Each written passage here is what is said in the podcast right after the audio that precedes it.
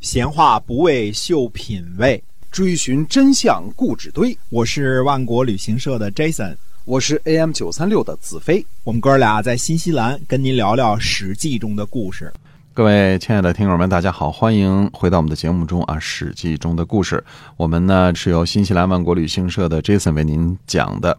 嗯，我们是一家有着二十二年历史的本地的旅游企业啊。那么。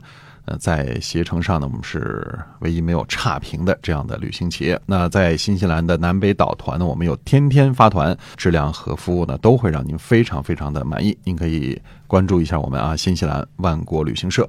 对，我们是口号是不购物不赶路，吃就吃的好，玩就玩的舒服。哎，您可以搜寻一下我们的微信公众号“新西兰万国旅行社”。嗯，呃，我们今天继续跟您书接上文来讲《史记》中的故事。是的。赵武灵王呢，上位很早，公元前三百二十六年登基啊。那个时候呢，还是一些大牛人，比如说公孙衍啊、张仪这些人在折腾。那么赵武灵王呢，年轻的时候很窝囊，嗯，这儿也败，那儿也败，中山国也打不过，对啊，谁都打不过。但是呢，赵武灵王呢，终于找到了富国强兵的好方法，那就是胡服骑射。嗯，雄起了一把，这一雄起呢，就有点大发了，收不住了。嗯，确实是挺厉害啊。赵国的胡服骑射几乎相当于秦国的商鞅变法，这么大的意义啊。只是商鞅呢，不但深思熟虑，而且学问好。不但亲自动手干活还会写文章做理论总结。对，所以秦国的这个变法呢，功效很大，而且呢，他这一套制度呢，这是君管法，法管臣啊。简单总结为啊，君君管法，法管臣这一套制度呢，流毒无穷啊。几乎这个几千年的封建制度，差不多都是这么一个制度，就是人治社会的根本啊，用王权和皇权。来干涉法律啊，然后法律再管臣子，所以这个法呢就变成刑不上大夫啊。虽然说，呃，王子犯法与庶民同罪，但是没说国君和四子犯法怎么样。嗯，国君和四子是被刨除的啊。王子犯法与庶民同罪呢，比起刑不上大夫已经有所进步了。嗯，但是。毕竟还不是真正意义上的法律面前人人平等，对，这是其中的很大的区别啊。那么秦国的变法呢，功效就更大一些。那要说赵国的赵武灵王呢，哎，也不含糊，嗯，虽然动手较晚，成效也是不错的，让赵国的军力大幅度的提升，打跑了东胡、林胡、楼烦，把北方游牧民族呢，竟往沙漠里赶。嗯，我们说。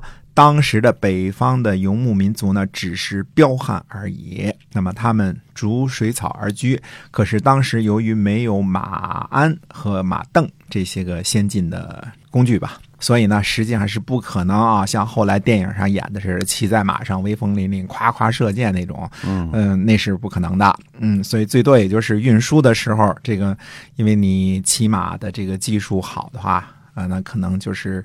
跑得快一点儿，也 就这么点优势而已了。哎，真正平原上大规模作战打战车还是没戏，绝对没戏。因为战车还是当时的坦克嘛，对吧？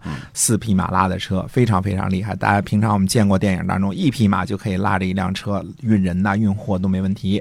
四匹马那速度还是相当快的，当时啊。那么。赵武灵王呢，又消灭了中山国，这可是想当初连赵简子、赵襄子都没能做到的事情。当时也就是站在高山上看一看啊，但是中山国啊，那么大一个国家，也算作五千胜之国。那么现在我们出土文物都知道呢，中山国也有自己的建制，也有自己的王，汉字都写的挺好的。坟里边都埋了好多这个金银器皿啊，就是一个很有教化的一个国家。只不过当时的历史呢，对于记载这个中山国的事呢，不太热心。即使如此呢，我们也留下了类似《战国策》里边还留下了《中山策》这么一册，有这么一号啊，他是战国的十几位主要君主之一。那《战国策》里边有《中山策》，但是就没有什么鲁策、宋策。没有了，对什么鲁国啊，这些原来的什么，呃，蔡国呀，什么这些个国家现在都已经完全或者被灭了，嗯或者就几乎等于消失了。对啊，鲁国我估计现在也就守着曲阜一个小城市，就是一个小小小小的诸侯而已了，没什么这个地位了啊。那么我们说赵武灵王呢，扩张地盘。北至燕代，就是张家口、大同一带；西边呢，到达云中和九原。云中和九原这两个郡都是赵武灵王给设置的。那么这两个郡的地理位置呢，大约相当于现在我们说的河套平原这个位置啊。嗯，所有你听说过的什么银川啊那边都都算这儿都算啊嗯。那么那个地方呢，对于汉人来说呢，已经是非常非常靠北啦。那个时候啊，已经靠近草原和沙漠了。赵武灵王呢，大约是在公元前三百零六年左右开始，在赵的北部呢修了赵长城。那时候修的，嗯，哎，要说修长城这活呢，还真是晋国的真传，因为我们知道最早的长城呢是魏惠王和赵肃侯修的。赵肃侯修的呢是叫南长城，是从邯郸往北那边修的。赵武灵王修的呢是叫做北长城，所以赵长城也分南长城和北长城啊。一个是赵肃王那时候修的，赵肃侯那时候还叫啊，因为赵武灵王之前呢是不称王的，嗯，赵肃侯修那叫南的，这个修的叫北的。现今呢，包头的固阳最早呢，我们说过归属于魏国的上郡，后来呢，魏国战败之后，把上郡呢割让给了秦国。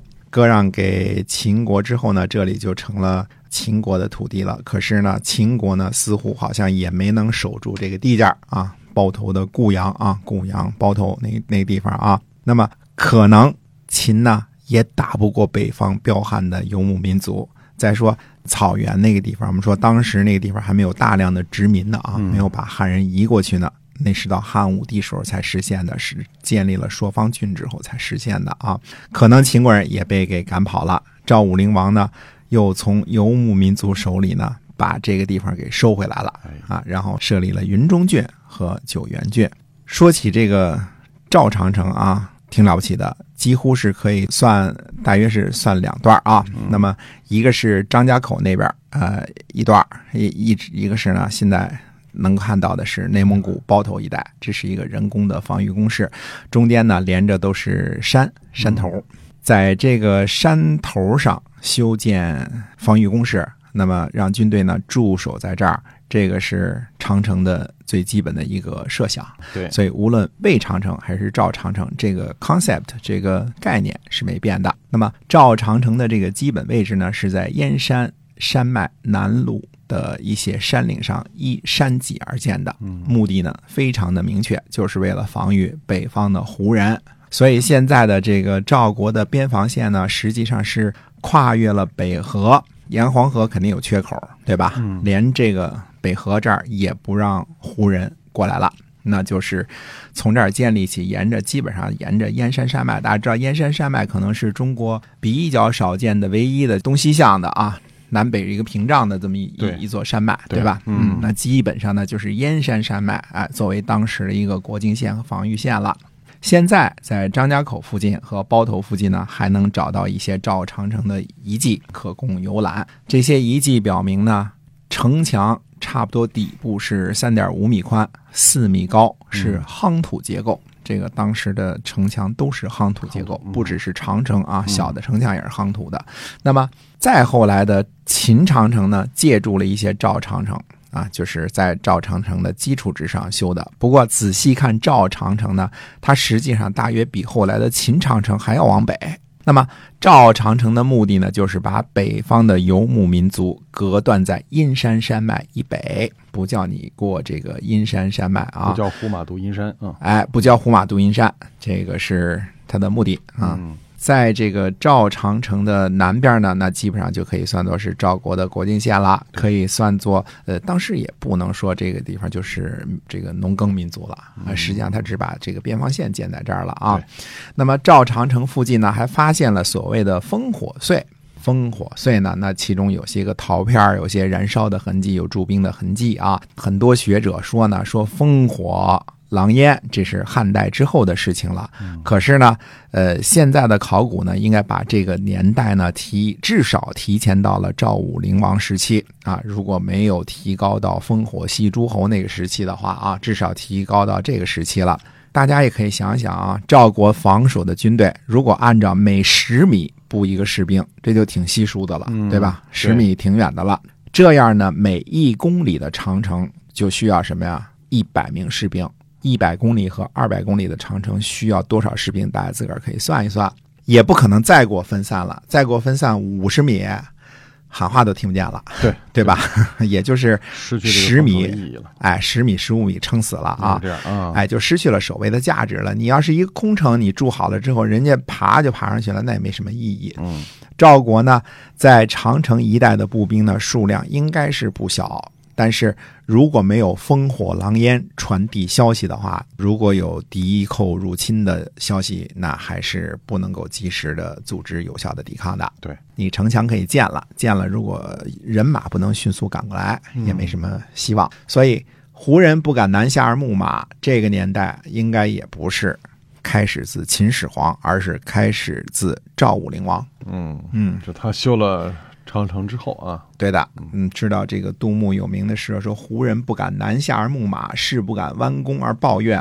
士不敢弯弓而抱怨，那是秦始皇之后的事儿了，那肯定是。但是在这个时候，在赵武灵王时期，胡人不敢南下而牧马，这已经成了现实了，因为。胡人他也不是什么，就是说天生的怎么样，他就是逐水草而居，他就没有，他就漂泊是他的这个主要任务。对，他就是游牧民族嘛。哎，哪有草就去哪儿，对吧？就跟现在的这牛羊马，很早以前的这个蒙古民族也是一样，跟着这个放着马、放着羊，跟着草走啊。这个蒙古匈奴都应该是那个时候胡人的后代，后代只不过我们记录很少。哎，他们就习惯于这种生活啊。